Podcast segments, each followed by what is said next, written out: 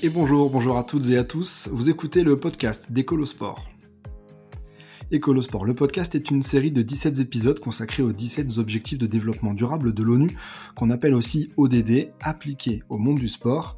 Au programme de chaque épisode, un sportif de haut niveau nous parlera de son engagement et une association, fondation ou ONG en lien avec le sujet interviendra en deuxième partie. Dans ce podcast, nous allons explorer comment le sport peut contribuer à la réalisation des ODD et comment ceux-ci peuvent soutenir le développement du sport, qui est plus qu'un simple divertissement aujourd'hui, c'est également un moyen puissant pour améliorer la qualité de vie des individus et des communautés. Ce cinquième épisode est consacré à l'ODD numéro 15, la protection de la vie terrestre. Dans la deuxième partie de ce podcast, je recevrai Didier Lehenaf, le fondateur des Forêts du Sport français, un mouvement national d'acteurs du sport qui porte des projets de réensauvagement et de renaturation. Mais je reçois d'abord la kitesurfeuse Armelle Courtois. Cette vice-championne du monde de kite speed explore les plus hauts lacs du monde en kite avec le projet Riding to Explore dont elle va nous parler. Elle a aussi lancé en 2022 l'événement Sport for Future qui doit favoriser l'engagement des sportifs dans la transition écologique du sport. Je suis Michael Ferrizi, fondateur d'Ecolosport, le premier média spécialisé dans la transition écologique de ce secteur, un média positif et engagé pour un sport durable. Je vous invite d'ailleurs à nous suivre sur ecolosport.fr et sur nos différents réseaux sociaux. Ecolosport, le podcast, c'est avec 2D et ça commence maintenant.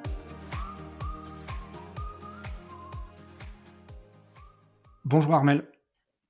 Bonjour. Je suis très heureux de, te recevoir à notre micro pour parler de ton expérience, de ton vécu aussi euh, en montagne. Nous allons y venir, mais avant de se plonger au cœur du sujet, et pour celles et ceux qui ne te connaissent pas, surtout, euh, est-ce que tu peux te présenter et nous dire qui tu es? Euh, Oui, bien sûr. Alors, euh, donc, je m'appelle Armelle Courtois. Moi, je suis une athlète à la base issue du milieu du kitesurf. Euh, donc, euh, j'ai fait pas mal de compétitions, notamment en kite de vitesse, où j'ai eu un titre de vice-championne du monde. Ensuite, je me suis plongée dans un format plutôt régate, notamment à l'occasion du NG Kite Tour, des Coupes de France. Et puis, euh, ben, en fait, j'ai un petit peu changé mon fusil d'épaule, puisque j'ai souhaité, en tout cas, ajouter une corde à l'arc de mon sport, on va dire, en développant vraiment un, pan de sensibilisation, donc la sensibilisation à travers le sport. et notamment à travers le projet Riding to Explore que j'ai cofondé avec mon compagnon Martin Thomas, qui lui est athlète cinquième aux Jeux Olympiques de Tokyo, mais en canoë slalom. Donc le, défi sportif au départ qui nous animait, c'était celui d'aller kiter les plus hauts lacs de montagne. Et en fait, on s'est servi du sport comme porte d'entrée justement pour en fait parler, on aura l'occasion d'y revenir, du réchauffement climatique et plus particulièrement de la fonte glaciaire, donc à travers ce défi. Voilà. Très bien. On y reviendra effectivement tout à l'heure. Euh, alors, une kitesurfeuse qui intervient pour, euh, pour parler de la vie terrestre, on pourrait trouver ça étrange de prime abord, euh, mais nous voulions faire le lien avec l'épisode précédent où nous parlions de la vie aquatique avec la nageuse Charlotte Bonnet et Clint Michaelank. Est-ce que tu peux nous parler des interactions existantes entre les vies aquatiques et terrestres? Oui, alors on sait que de toute façon, bah, l'équilibre l'équilibre de cette planète repose énormément sur cette interaction entre terre et eau. On, l'appelle la planète bleue, c'est bien que bah voilà, la proportion d'eau est, vraiment hyper importante et hyper importante aussi pour l'équilibre des écosystèmes, y compris les écosystèmes terrestres. On sait que l'eau est la base de toute la vie sur Terre, ça résume bien la situation. Et pour cela, je trouve que bah, justement les glaciers, c'est un, peu un symbole euh, de cette interaction entre le milieu aquatique et euh, le milieu terrestre. C'est un peu un trait d'union finalement. Euh, quand on parle glacier, on pense souvent montagne, on pense souvent à un milieu très éloigné, bah, par exemple de la mer. Et en même temps, on pense plutôt à de la glace et pas forcément directement à l'eau. Et pourtant, ben, on, peut voir que les glaciers, c'est la clé de voûte à la fois au niveau de l'eau douce et à la fois au niveau des océans aussi, puisqu'en fait, en fait, sur Terre, il y a deux types d'environnement aquatique finalement. Il y a l'eau douce et l'eau salée. et, finalement, il y a seulement moins de 3% donc entre 2,5 2,8% d'eau douce et seulement 1% Mmh. de cette petite part déjà d'eau douce est de l'eau à l'état liquide et les 69% de cette eau douce est détenue par les glaciers. Donc heu et beh, voilà, heu, en fait, finalement, c'est un des plus gros mastodontes terrestres qui est, heu, réservataire de quasiment 70% de l'eau douce, heu, sur terre. Donc c'est un c'est un gros symbole et quand les glaciers fondent justement, puisque c'est un peu, heu, un peu le sujet, nous, qu'on a abordé, heu, dans nos projets, beh, il y a plein de gens qui qui pensent que quand on parle des glaciers, on parle du réchauffement climatique, mais en montagne et en fait, pas du tout. C'est vraiment une clé de voûte du climat parce que quand les glaciers fondent, bah, finalement, ils fondent, ils vont donner des lacs, ils vont donner des cours d'eau, des rivières et en fait, tout ça va finir où? Bah, va finir dans l'océan et heu, ça va changer beaucoup de choses. Heu, déjà, bon, on a la réserve d'eau qui qui change de nature, qui change de proportion, d'eau douce, j'entends et puis on va aussi changer tout un tas d'équilibres. Heu, en mettant de l'eau douce dans de l'eau salée, on va changer la salinité, on va changer du coup les les courants, ce qui va Bien changer le sûr. climat, ce qui va changer les vents, ce qui va changer la géographie des côtes.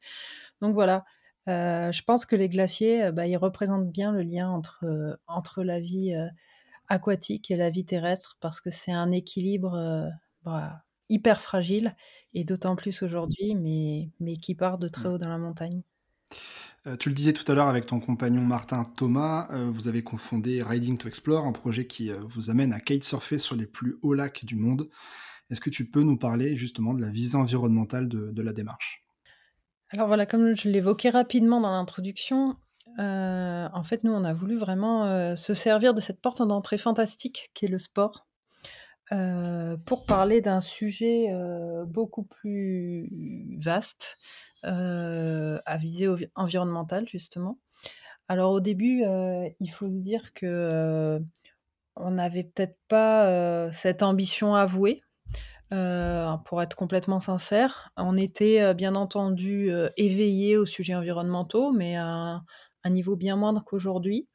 On était amoureux des grands espaces, de la montagne, c'est ce qui nous a conduit à imaginer ce défi qui était d'aller kiter, en haute altitude. Mmh quand on pense kite, on pense plutôt, niveau zéro, bord de Ouais. mer, plage et cetera et cet amour pour les grands espaces et la montagne nous a amenés à l'imaginer un peu plus haut.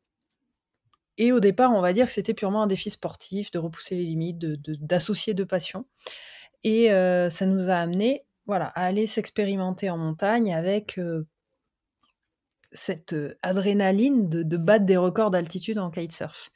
Et puis, en fait, c'est allé beaucoup plus loin que ça parce que, on a, bah, découvert des choses, qui nous ont vraiment, interpellés, là-haut. Heu, notamment en cherchant des lacs d'altitude. Ouais. Pour donner un exemple concret, heu, on s'est retrouvés sur le terrain à pouvoir kiter des lacs, à des endroits où sur les cartes IGN, il n'y avait pas de lac. Ah oui. Il et oui, c'ét c'était sur une carte IGN, c'était un glacier et puis en fait, en allant sur place, c'était un lac et un lac qu'on peut kiter. Ah ouais, d'accord. À savoir que nous, on avait estimé, heu, la limite de diamètre à peu près, heu, d'un lac à au moins 135 mètres. En dessous de 135 mètres de circonférence, il y avait pas assez de de place, on va dire, pour, heu, lancer le kite, faire un virement de bord et cetera.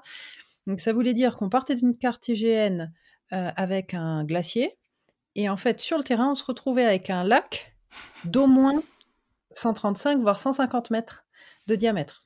Donc le grand écart, nous a quand même saisis et ce qui veut dire que la fonte des glaciers s'est mise en route beaucoup plus vite que l'actualisation des cartes et donc notamment, c'était au glacier du Grand Méand.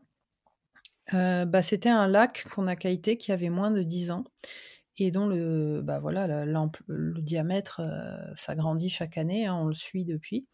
Mais voilà, donc ça nous a interpellés et et finalement, on est rentrés en lien grâce à la fondation Eau Neige Éclase qui qui depuis longtemps, heu, œuvre avec un collège de scientifiques d'un côté et les sportifs de l'autre pour mêler, heu, science et sport, dans, dans, le message finalement unique de la protection de l'eau et, de la montagne. Donc on s'est rapproché de cette fondation qui avait un ADN qui nous parlait et il nous a mis en lien avec Jean-Baptiste Bosson, qui est un glaciologue justement à l'origine d'un projet qui s'appelle Ice and Life, qui lui a pour but justement l'étude de tous ces lacs qui vont naître de la fonte glaciaire, avec notamment une modélisation de ce que seront ces lacs et ces glaciers dans quelques années. C'est un programme unique au monde et ça, ces recherches viennent d'être publiées dans la, dans la célèbre revue Nature. Donc voilà, ça fait un peu de bruit, mais à l'époque, on a commencé à bosser avec lui, il était encore sur le début de son programme.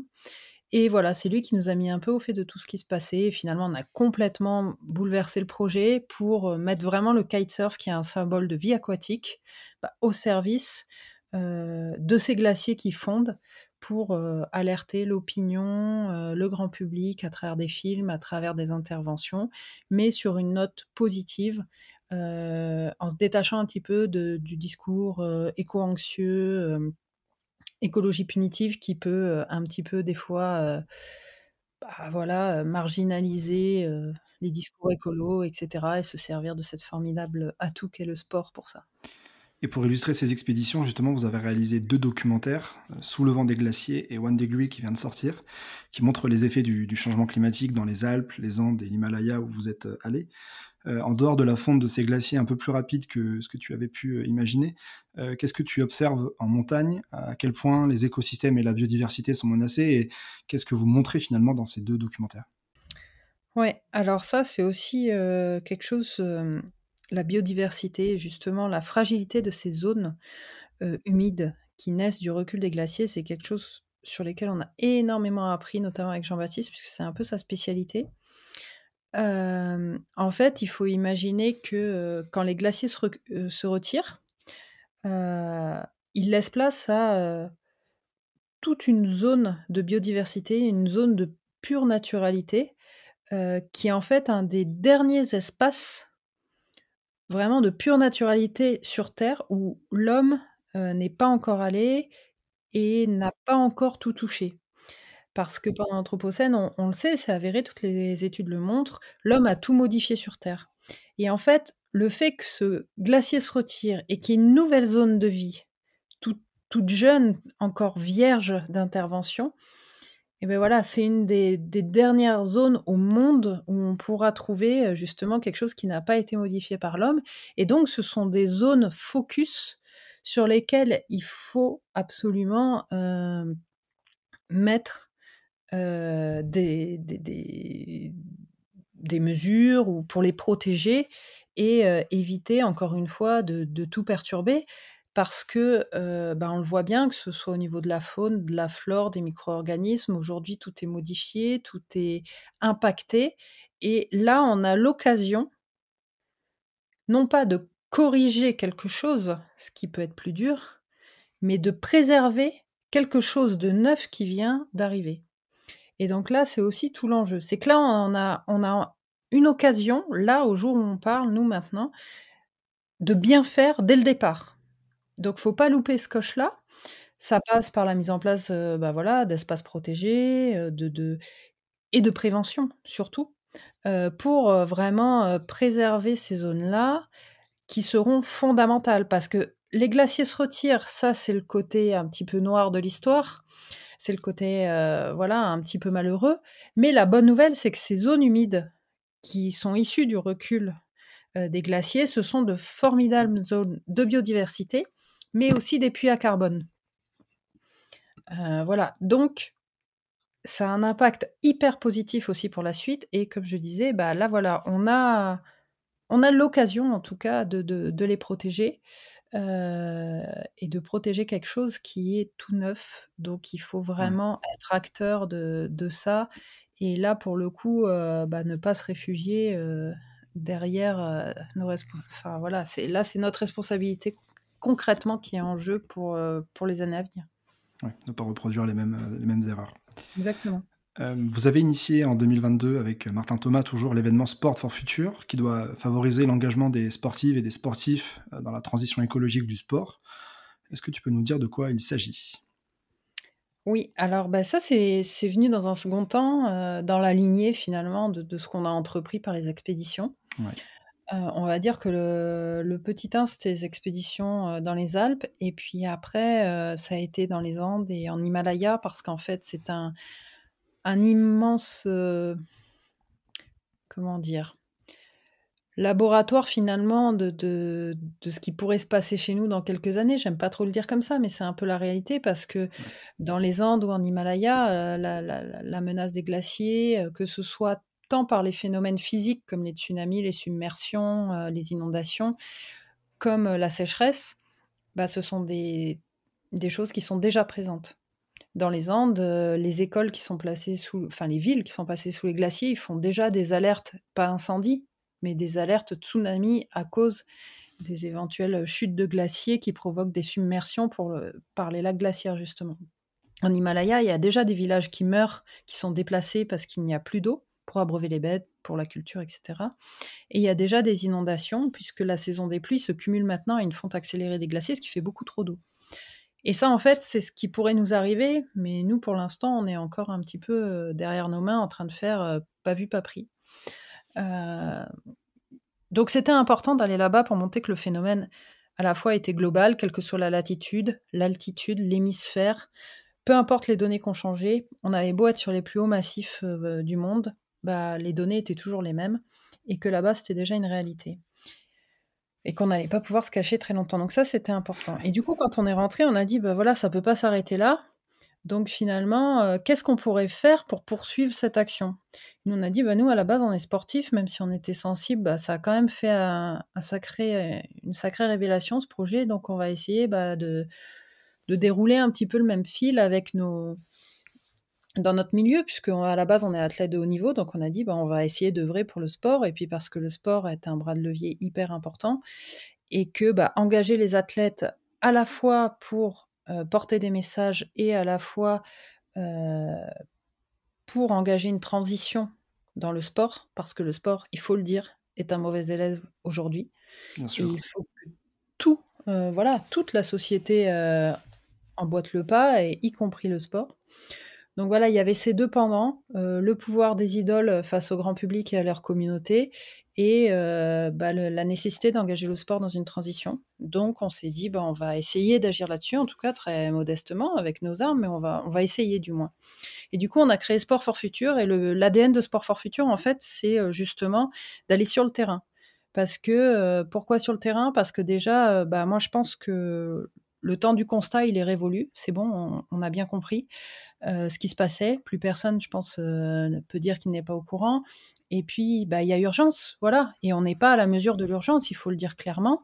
Aujourd'hui, on est beaucoup à faire des constats, mais maintenant, ce qui compte, c'est le passage à l'action et aller sur le terrain, pour nous, ça constituait, heu, bah, le symbole d'un passage à l'action.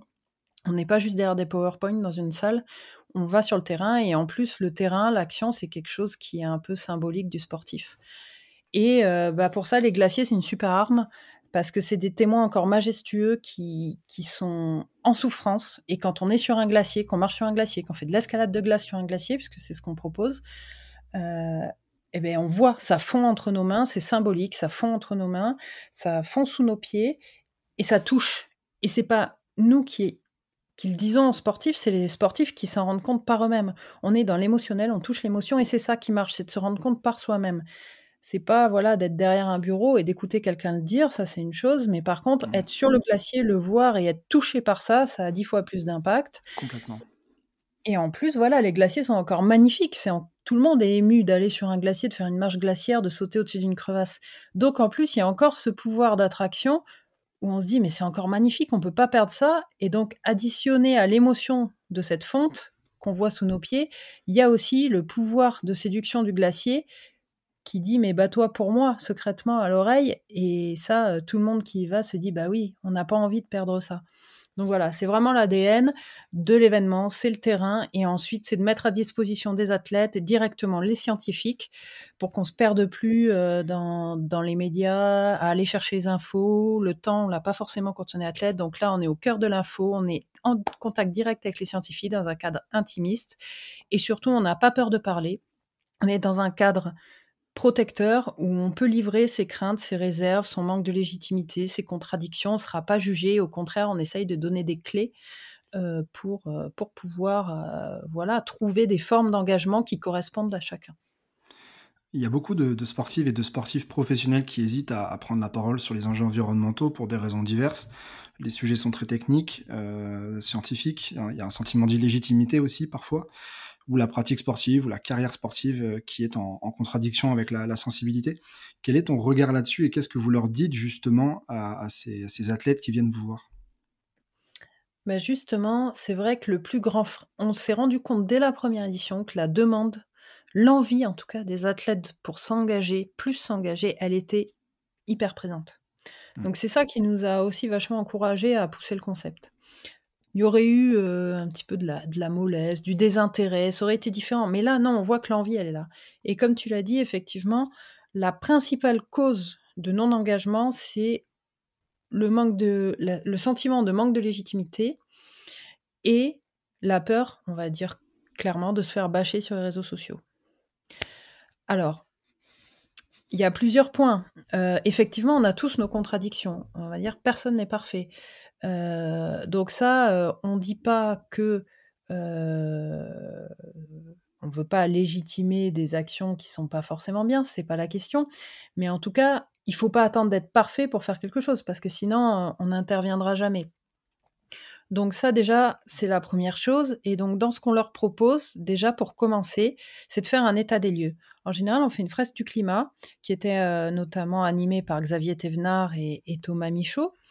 Euh, puisque Xavier est quand même, euh, bah, pour moi, le symbole de l'athlète engagé, euh, voilà, qui a pris des engagements très forts, même au point, au point de vue de sa carrière, donc il peut en parler.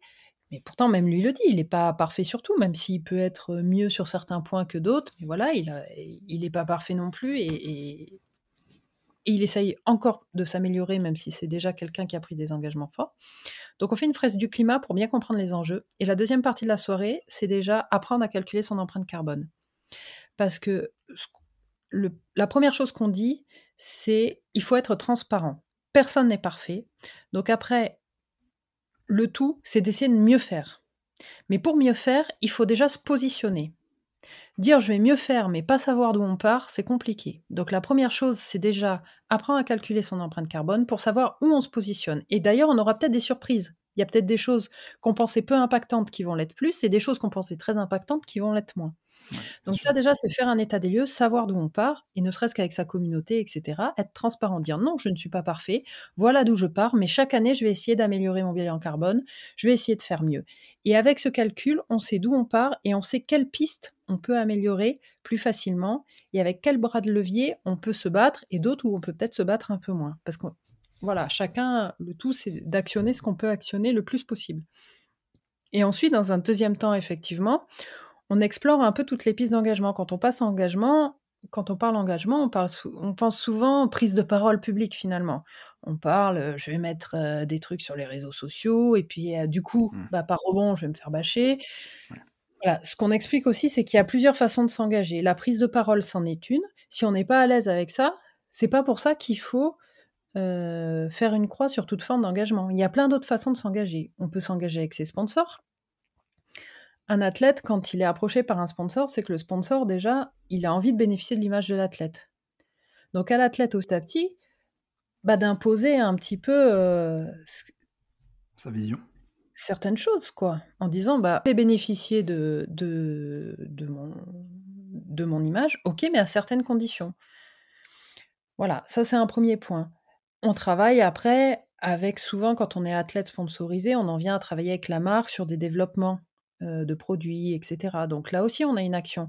Un développeur produit qui va dire oui, moi j'ai telle innovation pour être plus éco-responsable, on va peut-être lui dire écoute, nous on est là pour gagner de l'argent, ton innovation elle nous en fait perdre, donc on verra plus tard. Un athlète qui dit ouais, mais moi j'ai envie qu'il y ait telle innovation, sinon je ne représenterai pas ce produit ou cette marque, ça va avoir un, voilà, un impact différent. Et ensuite, il y a plein d'autres façons. Euh, j'en cite quelques-uns de, manière, euh, voilà, un, peu, euh, un peu méli-mélo, mais on peut s'engager auprès des associations. Souvent, le, retour aussi, c'est je suis athlète, j'ai pas le temps et je sais pas comment faire. Bah, à ce moment-là, mets-toi à disposition d'une association.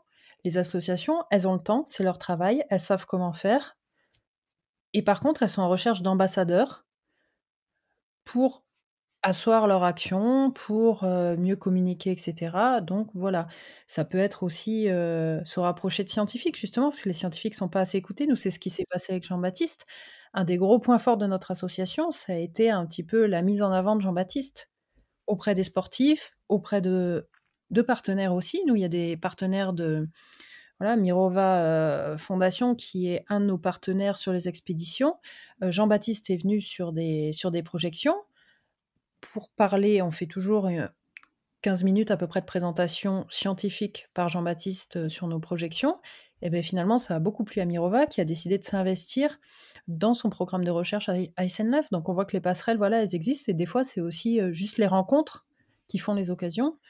Donc, pareil, que les sportifs soient des facilitateurs. Et puis, ce qu'on est en train d'essayer de mettre en place, pareil avec Jean-Baptiste, c'est euh, la création euh, d'aires protégées avec euh, des, parrains sportifs. Voilà, pour bah, impliquer les jeunes générations dans la gestion de ces aires protégées. Et toujours pareil, quand il y a un, parrain sportif qui, bah, qui, qui est là et qui impulse le mouvement, c'est génial pour les jeunes parce que bah, l'avenir, c'est la jeunesse et donc plus, plus on en emmènera, euh, bah, mieux ce sera pour la suite. Complètement. Euh, dernière question, Armel. Euh, brièvement, comment imagines-tu les, sports de plein air dans le futur, dans un monde à plus 2, plus 3, voire même plus 4 degrés, où la biodiversité sera en, grande souffrance? Bah, C'est vrai que L'impact du réchauffement climatique sur le sport, il commence à être un petit peu modélisé. On a, on a quelques idées. on sait que, voilà, par exemple, dans un monde à plus de degrés, bah, les Français pourraient perdre jusqu'à 24 jours de pratique sportive dans le monde. Et dans un monde à plus 4 degrés, jusqu'à 2 mois d'activité sportive par an. Euh, c'est un rapport de WWF euh, qui avait été euh, fait par Mel Besson qui, donnait ces chiffres-là. pourquoi? Parce que de toute façon, dans un monde à plus 2, à plus 4 degrés, attention, encore une fois, les gens, ils ont tendance à dire bon, que ce soit par exemple qu'il fasse 29 ou 31 l'été, c'est c'est pratiquement la même chose. Mais en fait, quand on parle de plus 2 ou plus 4, c'est pas du tout ça. Hein. Ça, je laisserai voilà, le loisir de, se documenter là-dessus, mais euh, on parle de phénomènes beaucoup plus euh, généraux, globaux, euh, qu'on voit déjà aujourd'hui avec bah, l'accumulation des, canicules ces trois dernières années. Donc, notamment, effectivement, l'augmentation de la température fait qu'au-delà d'une certaine, d'un certain seuil, il n'est plus envisageable de faire du sport, en tout cas de la performance. donc, il va falloir soit s'adapter, et, dans une certaine mesure, avoir un temps où on ne pourra plus pratiquer. Euh, moi, par exemple, qui viens de la voile, on sait que euh, bah, dans un monde à plus 4 degrés, il faut relocaliser un quart euh, des clubs situés sur les littoraux français d'ici d'ici 2100. C'est énorme. Ça veut dire que sur la façade méditerranéenne, par exemple, c'est un club sur trois qui est sur les littoraux. Donc, il faut imaginer un club sur trois qu'il faut reculer dans les terres, sachant qu'on va perdre aussi au niveau des littoraux des zones de pratique, puisque si on recule, bah, il y a des zones qui n'étaient pas prévues pour de l'aménagement, on va dire, nautique ou quoi, et donc on ne pourra plus exploiter en tant que tel. On va perdre des zones de pratique. donc voilà, moi je trouve que c'est énorme. On parle aujourd'hui de grands événements comme les Jeux Olympiques, comme la Coupe du Monde. On se dit, après la Coupe du Monde au Qatar, il n'y aura pas pire. Bah si, maintenant on va faire une Coupe du Monde sur trois continents. Euh, on n'est pas du tout à la mesure de l'enjeu qui nous attend. Et encore une fois, le sport, on a, c'est peut-être partie de ceux qui ont 40 wagons de retard. Euh, et pour moi, il faut que ce soit euh, bah voilà, une, quelque chose d'ascendant. il faut que ça vienne des pratiquants, dans toute leur globalité, puis que tout ça soit fédéré par les athlètes qui sont les voix du sport, et que ça revienne aux instances et que toute cette pyramide de l'ensemble des pratiquants représentée aussi par les, athlètes qui représentent l'élite du sport et tout, l'association des deux bah, force les, instances à empêcher ces scénarios un petit peu catastrophes pour le sport. Merci Armel d'avoir euh, accepté notre invitation et d'être euh, venu à notre micro. On suivra avec attention la prochaine édition de Sport for Future et, euh, bah tes prochains projets pour un sport plus responsable. Super, merci pour votre invitation. À bientôt. À bientôt.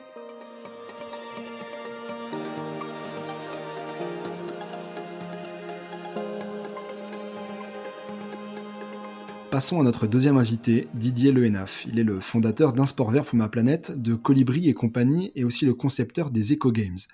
Depuis deux décennies, il porte les sujets d'écologie dans le monde du sport.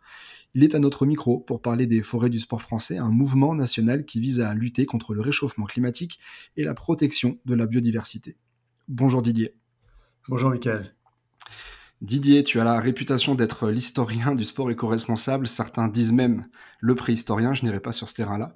Euh, d'où vient cette réputation, cette légende en quelque sorte? Est-ce que tu peux nous parler brièvement de ce parcours? Bah oui, en fait, euh, quelque part préhistorien, parce que je me suis intéressé aux problématiques de développement durable, quel que soit ce qu'on met sous le, sous ce vocable de développement durable. On sait qu'aujourd'hui, on devrait davantage parler de, développement soutenable ou de, sobriété acceptée. Euh, en fait, j'ai commencé à m'intéresser à ces problématiques euh, à la fin des années 90 donc dans le monde du sport, euh, quelqu'un qui parle de, développement durable ou soutenable dans les années 90, ça, n'existe pas. C'est-à-dire que c'est vraiment euh, un univers extrêmement euh, clos, très peu d'acteurs en parlent, ils savent pas forcément comment en parler, ils ont bien perçu les problèmes, mais n'ont pas forcément formalisé. Donc effectivement préhistorien parce que c'est une époque qui précède la prise de conscience au niveau français qui commence dans les années, euh, bah, on va dire 2007. Moi, j'aime bien utiliser la date de 2007 parce que c'est le premier bilan carbone d'un événement sportif en France la, Coupe du Monde de, rugby, donc euh, accueillie par la France en 2007, où on a découvert effaré le, le, bilan carbone d'un grand événement sportif international à ce moment-là. Voilà, 2007, euh, j'avais déjà créé un sport vert pour ma, euh, pour ma planète, j'avais déjà organisé les Jeux mondiaux de l'environnement au Brésil, et ça faisait dix ans que je, me posais des questions existentielles sur les impacts environnementaux du sport. Donc voilà, pour, pour faire en cours, euh, un, retour en arrière sur pourquoi on me, on me taxe d'être le préhistorien du sport euh, éco-responsable. Euh, et tu as créé il y a quelques mois donc les forêts du sport français. Est-ce que tu peux nous parler de cette initiative et quelle est aujourd'hui sa plus-value sur des projets de reforestation? Alors en fait, officiellement, le, projet des forêts du sport français est, sorti de terre en, en, février, début février 2023, mais ça faisait déjà euh, deux années que je réfléchissais à, cette histoire. Et l'histoire est toute simple, c'est que euh, euh, quand on, quand on connecte le, sport et la biodiversité, malheureusement, on, reste au stade de l'observation, au stade du constat, mais il y a très peu d'initiatives qui sont mises en œuvre, si ce n'est des opérations de compensation carbone euh, extrêmement malvenue et, euh, et, maladroite, parce que dès qu'on rentre sur le terrain de la compensation carbone, on, touche à un secteur euh, et à un univers qui ne sent pas bon, qui est celui du greenwashing lié à on impacte, mais c'est pas grave puisqu'on a le droit de polluer puisqu'on peut compenser. Euh, d'où un certain nombre d'initiatives dans le monde du sport et notamment parmi les acteurs du sport d'en haut euh, qui, euh, qui plantent des arbres et qui se dédouanent quelque part euh, en ayant planté des arbres. Il n'y a pas de problème, quoi on peut polluer puisqu'on plante des arbres pour compenser quoi. Donc ça c'est c'est pas très bienvenu. L'autre type de série d'initiatives qui existent dans le monde du sport, c'est des rapprochements de certains sports, notamment les sports de, pleine nature, avec des opérations très louables de prise en compte de la biodiversité animale notamment, végétale mais aussi animale. Donc pour le végétal, on a le compactage des sols, euh, par, euh, par la randonnée pédestre, le VTT, euh, les parcours équestres en nature, etc. Ou en, matière de, prise en compte de la biodiversité animale, de période de reproduction, nidification des rapaces. Donc je pense à euh, aux fédérations euh, comme la fédération, euh, la fédération équestre ou comme la fédération de, la montagne et de l'escalade qui s'est rapprochée de la Ligue de protection des oiseaux pour la nidification des rapaces, etc. Donc voilà. Mais tout ça, ça reste, ça relève quand même d'un d'un univers de, de, de, d'initiatives ponctuelles et qui nécessitent d'être pensées, formalisées, généralisées. Euh, on n'est pas là pour parler d'un sport, de deux sports, de trois sports, mais de tous les sports euh, qui ont un impact sur l'environnement et comment on peut euh, formaliser un univers et un programme qui permettent d'engager tout le monde. C'est comme ça que les forêts du sport français, le programme a été créé, avec un accélérateur qui a été en fait l'organisation par la France à Marseille en septembre 2021 du Congrès mondial de la nature où euh, quand je m'y suis rendu, euh, j'ai découvert un petit peu effaré qu'il n'y avait quasiment aucun acteur du sport qui était présent. Donc il y avait des, des, ONG, des acteurs de, de l'environnement qui étaient présents en masse, mais représentant le monde du sport, personne. Quoi. Donc il fallait faire quelque chose. Et ben comme souvent, quoi, j'ai pris mon bâton de pèlerin et je me suis posé la question de savoir comment on pouvait euh, lancer une initiative qui fasse sens. Et c'est comme ça que le projet des forêts du sport français est sorti de terre tu le disais, on, parle finalement assez peu de biodiversité dans le sport euh, aujourd'hui. D'autres thématiques environnementales sont souvent priorisées. Euh, quel est ton regard là-dessus justement? Comment tu l'expliques? En fait, c'est très simple. Parler de déchets, c'est facile, quoi. Parce que les déchets, ça se voit. Euh, L'ADEME a fait plein de calculs. Les organisateurs au quotidien ont à, à plancher, à gérer une accumulation massive de déchets. Bon, je prends toujours les mêmes chiffres, mais malheureusement, ils sont extrêmement euh, parlant quoi. Euh, quand, on parle de déchets sur euh, sur les quatre plus grandes courses parisiennes, c'est 1,1 million de bouteilles plastiques. sur les quatre grandes courses parisiennes que sont le marathon de Paris, le semi-marathon, les 10 km de Paris et Paris-Versailles. Bon, 1,1 million de bouteilles plastiques. Quoi. Euh, quand on parle du Tour de France, c'est 12 000 tonnes de déchets qui s'accumulent sur trois semaines sur l'ensemble des parcours et qui euh, et qui s'accumulent à des endroits pas toujours euh, fabuleux, quoi. Puisque le Tour de France ayant euh, cet, extraordinaire prestige et privilège euh, de, traverser toute la France, notamment les espaces verts, les espaces protégés, ces 12 tonnes de déchets sur les pentes du Mont Ventoux quand le, quand le, quand le Tour de France le, traverse, etc. Quoi. Donc la problématique de déchets, c'est une problématique bateau, parce que tout le monde sait, comprend, ça se voit les émissions de gaz à effet de serre, ça se voit pas, quoi. Je veux dire, euh, qu'on émette une tonne ou 68 tonnes de, CO2, euh, qui se sent concerné par cette problématique euh, Parce que ça ne se matérialise pas concrètement, quoi. L'eau, ça peut se matérialiser par des factures d'eau, par, par des plans d'eau dont on s'accapare et qu'on et qu'on peut éventuellement détériorer quand on fait de la natation en eau vive, du triathlon, etc. Mais, mais, mais la, notion de protection de l'environnement et de la biodiversité à travers des, critères euh, qui sont euh, les petits oiseaux, euh, qui sont la reproduction, c'est très compliqué quoi, à, estimer. Alors, en même temps que, que, je parle de ça, j'ai en tête un, un, triathlon auquel j'avais participé en tant qu'organisateur, qui était les, les championnats du monde de triathlon à, à Muskoka au Canada. Mmh. C'était en 1991, donc ça ne nous rajeunit pas. Mais par contre, euh, ce qui m'avait frappé à l'époque, c'est que les organisateurs locaux avaient accepté, avaient négocié avec euh, les, les, propriétaires d'un parcours de golf, le parcours de golf de Muskoka, le passage donc de milliers de participants sur le parcours de golf lui-même. Et ce qui était intéressant, euh, ce qui est intéressant de relater par, euh, par, par cet exemple, c'est que le parcours de golf avait été complètement ravagé par le passage de milliers de coureurs à pied euh, sur les différents parcours. Le parcours était magnifique, hein. mais un désastre à l'arrivée. C'était en septembre.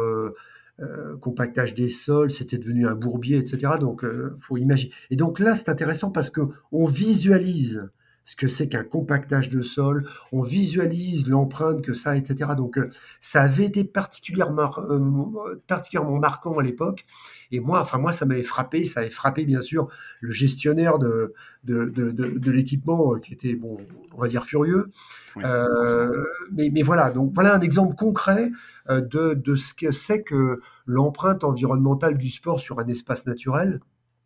Et euh, bah après, on connecte ça avec quoi? Avec tout un tas de choses, dont le projet des forêts du sport français. Et donc, euh, j'y reviens avec un, une dimension environnementale et une dimension euh, végétale et une dimension animale qui sont vraiment importantes à considérer toutes les deux et en complémentarité parce qu'on a tous la possibilité de faire quelque chose sur le plan végétal et sur le plan animal, suivant l'endroit du territoire où on se trouve, le, territoire spécifique sur lequel on compte travailler et la période de l'année.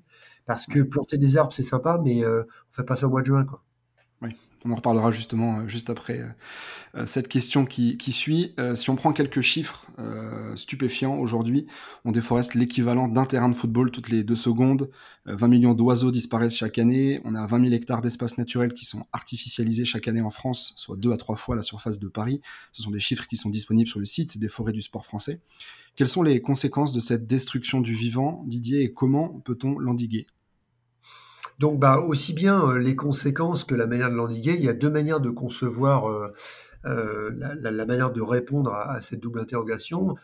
une qui est propre au, milieu du sport et, une qui est plus générale. Donc, ça pose la question du rôle que le sport peut jouer dans la société. Alors, peut jouer par rapport à lui-même en intra, en interne, c'est-à-dire comment le sport peut repenser, réinventer ses pratiques événementielles et pratiques quotidiennes pour être moins impactant. Donc ça, c'est euh, le côté négatif, mais aussi pour bonifier ces impacts. Et indépendamment de toute problématique de compensation, je reviens là-dessus, hein, il y a minimiser ces impacts d'un côté et de l'autre côté apporter une contribution positive à, l'environnement euh, dans lequel le sport euh, évolue, c'est-à-dire en fait les terrains de jeu du sport. Les terrains de jeu du sport. si, on, si on regarde aujourd'hui, si on fait une analyse de, contenu des territoires que, que le sport explore et, colonise euh, pour développer ses pratiques, en fait, c'est tout le territoire national. Si on se tient juste à la France, c'est tout le territoire national, parce que que ce soit euh, les sols, que ce soit l'eau ou que ce soit l'air, le sport colonise tous ces espaces. Euh, et, et, donc, à, à parce qu'il les investit, doit réfléchir à la manière dont il peut repenser euh, cette, cette, colonisation pour être moins impactant et pour bonifier ses impacts. Donc euh, ça, c'est le, le, le, côté purement sportif en intra. Et puis en inter, il y a cette réflexion euh, qui, qui, est tout sauf purement technique. Elle est philosophique, elle est, elle est sociétale, elle est éthique sur comment le sport peut apporter une contribution positive au fait qu'au XXIe siècle, les gens, quels qu'ils soient, pas forcément des populations sportives, euh, soient plus euh, euh, soient, soient plus efficaces pour, pour permettre euh, que, que, les gens d'aujourd'hui et demain, donc les, la, la, la, génération d'aujourd'hui, mais les générations à venir, hein, nos enfants, nos petits-enfants, vivent sur une planète qui soit plus viable, vivable et équitable. Quoi. Donc comment le sport peut y contribuer, indépendamment des pratiques purement sportives. Quoi. Tu parlais de date pour planter tout à l'heure. Euh, le 25 novembre, en l'occurrence, c'est une date sacrée, c'est la Sainte Catherine, date où tout bois prend racine. De nombreuses plantations auront lieu ce jour-là. Ce sera d'ailleurs le cas avec Écolosport qui plantera de nombreux arbres à la ferme du Martel, près de Toulouse, dont le nombre variera selon l'audience réalisée sur le mois d'octobre. Euh, combien de projets soutenus par les forêts du sport français se réaliseront à cette date, justement, et pourquoi? Alors déjà, merci à Ecolosport de, de, de s'être lancé ce, challenge, ce défi, parce que euh, c'est pas facile. Hein, euh, euh, très concrètement, qu'on soit un club, un organisateur d'événements sportifs, un comité, une ligue, une fédé, qu'on soit une marque sportive, qu'on soit un média du sport comme Ecolosport, sur le principe, c'est sympa de, de, mettre un like sur sur Facebook et, de partager une publication sur Twitter et LinkedIn. Ça, c'est la première étape. Mais après, concrètement, on s'y prend comment, quoi. Donc effectivement, on s'est euh, on, a, on a un petit peu euh, focalisé l'attention euh, des acteurs sur cette date du 25 novembre parce que la date, à la date du 25 novembre qui est la Sainte Catherine, tout bois prend théoriquement racine, théoriquement. Or, avec le réchauffement climatique, on se rend compte que tout n'est pas si simple. Que, bah, vous voyez bien, les dates, les, les températures qu'on a au mois d'octobre, qui sont hallucinantes, quoi, parce que septembre encore, mais octobre, on n'en parle pas. Même s'il y a un refroidissement salutaire, on se rend bien compte que les moyennes enregistrées euh, en France et dans le monde entier, d'ailleurs, euh, euh, en septembre et en octobre, sont, sont très au-dessus de ce qu'on appelle les moyennes saisonnières. et donc, bah, la date du 25 novembre, on se demande bien quelle température on va avoir le 25 novembre. et donc, en fait, c'est 25 novembre et après. Donc, en fait, la période qu'il faut focaliser, c'est à partir du 25 novembre pour ce lancement, mais tout au cours de l'hiver jusqu'au printemps prochain, puisqu'on sait globalement que les, les, moments euh, euh, les plus appropriés pour planter euh, des essences, quelles qu'elles soient, c'est en fin novembre, décembre, janvier, février, mars. Après, ça peut devenir très compliqué, surtout suivant l'endroit où on plante. Quoi. Là, à l'heure actuelle, on est en train de réfléchir à une plantation euh, très sympa sur la, cité, la canal, euh, la cité scolaire la Canal de Sceaux, euh, qui est l'endroit, un des endroits où on a organisé les Eco Games Sport Planète Paris en juin dernier eh bien, on se rend compte qu'en fait, on ne peut pas planter n'importe où parce que dans le suivi suite à la plantation, il y a la problématique de l'arrosage. Donc, ça pose la problématique de, de, l'humidité des sols, du fait qu'il faut que ça soit ombragé, euh, qu'on ne peut pas planter n'importe quelle essence, etc. Donc, c'est passablement compliqué. Mais bon, les forêts du sport français sont là pour accompagner tous les acteurs du sport euh, dans, dans, cette quête de, contribution positive.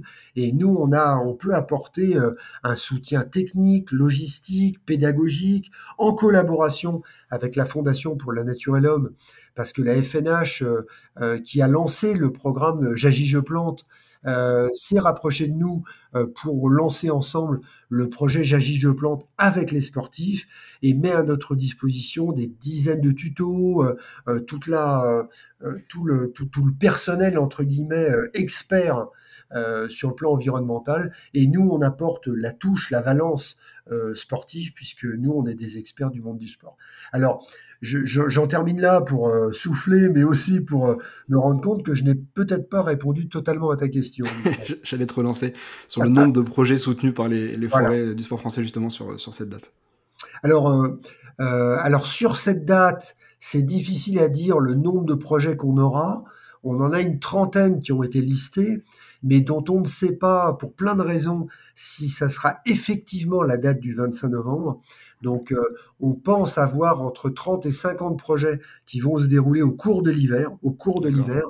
Mais c'est vrai que les freins euh, sur le plan technique, logistique, politique, euh, éducatif, c'est hyper compliqué parce que le 25 novembre, pour, prendre un exemple très concret, c'est un samedi. Et c'est très compliqué de solliciter, par exemple, des populations scolaires le samedi. Euh, parce que bah, le samedi, euh, les gamins bossent pas, à part les populations de lycée pour la plupart et certains collèges. Mais euh, par exemple, on nous a proposé des projets le mercredi, quoi, le mercredi 22 novembre. C'est juste un peu tôt, quoi. Donc on est en train de voir comment le repousser à la semaine d'après, aux semaines qui suivent, etc. L'associer avec des projets pour le milieu scolaire, mais aussi les, les, les problématiques de sollicitation des clubs euh, un samedi, les problématiques de sollicitation des jardiniers et des pépinières euh, un samedi, et le 25 novembre, parce que euh, tous les pépiniéristes de France ont été sollicités pour, pour le 25 novembre. Donc voilà, donc c'est parti d'une bonne intention, une OP de com, etc., qui est géniale, relayée par, on n'en a pas parlé encore, mais par, par la Maïf qui a, qui s'est mis, qui s'est coupé en quatre pour mettre à disposition son service de com et la Fondation pour la Nature et l'Homme pour, euh, pour relayer nos opérations. Sauf que tout n'est pas si simple. Là, au jour d'aujourd'hui, au moment où on en parle, tout n'est pas si simple. Mais on imagine qu'on aura au minimum une dizaine d'OP le 25 novembre, mais certainement entre 30 et 50 OP euh, qui, seront lancés euh, à partir du 25 novembre pour, pour montrer comment le, le, monde du sport réagit et est efficace et actif sur des OP. Alors là, je, je rebondis, mais il y a la dimension euh, végétale avec la plantation d'arbres, mais aussi l'opération animale qui est notamment l'implantation de, de, nichoirs à insectes et à oiseaux, euh, un rapprochement avec, euh, avec des gens qui sont, qui, sont des gestionnaires de ruches et de ruchers, etc., parce que l'opération, elle est végétale et animale. Pour finir, brièvement, comment le, sport peut se saisir de ces enjeux de biodiversité? Quels conseils euh, rapides peux-tu euh, donner? Alors, euh, c'est vraiment, elle est vraiment intéressante cette question parce que elle me renvoie à un événement dont j'ai piloté l'organisation avec Maïf, hein, les, États généraux Sport Planète, qui se sont déroulés donc en octobre, en octobre 2022. Euh, et qui, euh, à l'époque, s'appuyait sur euh, une consultation Sport Planète qu'on avait menée au cours de l'été auprès de tous les acteurs du sport avec 6500 répondants et qui avait montré ce chiffre effarant, étonnant et, très, très boostant quoi, pour nous, qui est que les problématiques environnementales étaient les premières mises en avant par les acteurs du sport, le secteur dans lequel il fallait que les acteurs du sport s'engagent. Donc ça, pour nous, c'était très fort. Euh, à notre grande surprise, hein, parce qu'on pensait qu'il y avait que le social, que l'économique, etc. En fait, c'est l'environnemental. La, protection de l'environnement était euh, l'objectif numéro un poursuivi, euh, enfin le désir numéro un des acteurs du sport d'engagement dans les années qui viennent. Donc pour nous, c'était un fabuleux boost par rapport à notre. D'ailleurs, c'était un accélérateur de la création officielle et de lancement officiel des forêts du sport français. Donc on a la matière, c'est-à-dire les acteurs du sport, ils ont parfaitement compris qu'il fallait s'engager, sauf qu'il y a des freins. Et, un des premiers freins, c'est le fait qu'ils ne savent pas comment s'y prendre. Quoi. Ils savent simplement pas comment s'y prendre. C'est ok, c'est génial, mais bon, une fois qu'on a dépassé la problématique de euh, euh, bah, je, nettoie mes déchets et euh, je laisse derrière moi juste l'empreinte de mes pas, ça c'est la théorie. dans les faits, on se rend compte que c'est hyper compliqué. Donc, aller sur le site fsf.green, pour comprendre comment, euh, en matière de méthode, en matière euh, technique, en matière de, comment passer ce, premier, euh, ce premier élan qui est on veut s'engager, comment on s'y prend, ça c'est là. Eh ben voilà, tournez-vous vers nous, fsf.green, Baptiste Romero, qui est chef de projet et qui a dispo pour voir comment, quand on est club, quand on est organisateur d'événements sportifs, quand on est sportif, euh, sportif de haut niveau ou sportif euh, lambda, c'est pas du tout péjoratif lambda, mais euh, sportif de, niveau loisirs sportifs ou, de, sportifs de, niveau local ou régional, comment on peut agir, comité départemental olympique et sportif ou sportif, comité départemental de triathlon ou ligue régionale d'athlétisme ou de natation, etc. Organisateur, donc marque sportive média, comment vous pouvez vous engager concrètement, tournez-vous vers nous. C'est la première chose que je peux dire parce que on pourrait y passer des heures à expliquer le détail d'eux, mais en fait, on a tout dans les tuyaux, on a tout sur dans les cartons et on est à votre dispo euh, pour que pour transformer l'essai quoi. Bon, c'est l'expression est malheureuse parce que la France vient juste d'être euh, éliminé de la Coupe du Monde de manière très injuste. et, pour le et pour le répéter, le nombre de points qu'on a perdu dans ce match lié à tout un tas de raisons, dont tout à fait. Suspension, je n'en dirai pas plus. Voilà. Donc tournez-vous vers nous tout simplement pour euh, pour, euh, pour qu'on avance ensemble, pour mettre sur pied des, des mmh. projets géniaux. Euh, à l'heure actuelle, on a des projets avec des, des UNSS dans différents départements de France. On a des clubs dans différents sports, euh, de l'athlé, du rugby, etc., qui se sont rapprochés de nous. On a des événements sportifs, l'éco-trail de Paris, etc., etc. bon, Maïf, bien sûr, comme, comme marque sportive, mais d'autres, Écolosport, bien évidemment, qui se sont rapprochés de nous pour avancer concrètement rapprochez de nous pour qu'on avance tous ensemble sur ce, sur ce chemin qui est, qui est génial, quoi, tout simplement. Parce que c'est mm. la planète. Je le répète donc fsf.green. Euh, merci beaucoup Didier pour cet échange riche et bravo pour euh, toutes les actions soutenues par les forêts du sport français et surtout pour toutes celles que tu portes depuis tant d'années. Et merci euh, Michael euh, de nous donner la possibilité via École de Sport de, de porter tous ces, tous ces thèmes qui sont si importants pour nous pour euh, les différentes communautés qui habitent cette planète aujourd'hui. Merci, à bientôt. Voilà, c'est la fin de cet épisode consacré au lien entre la pratique sportive et la protection de la vie terrestre. Si cet épisode vous a plu, je vous invite à le partager à votre entourage et à aller le noter sur les plateformes d'écoute, et notamment sur Spotify et Apple Podcast. Cela permettra à notre série de gagner en visibilité et surtout de sensibiliser le plus grand nombre. Rendez-vous le mois prochain pour un nouvel épisode. Ensemble, engageons-nous pour un sport durable. Portez-vous bien et à très vite.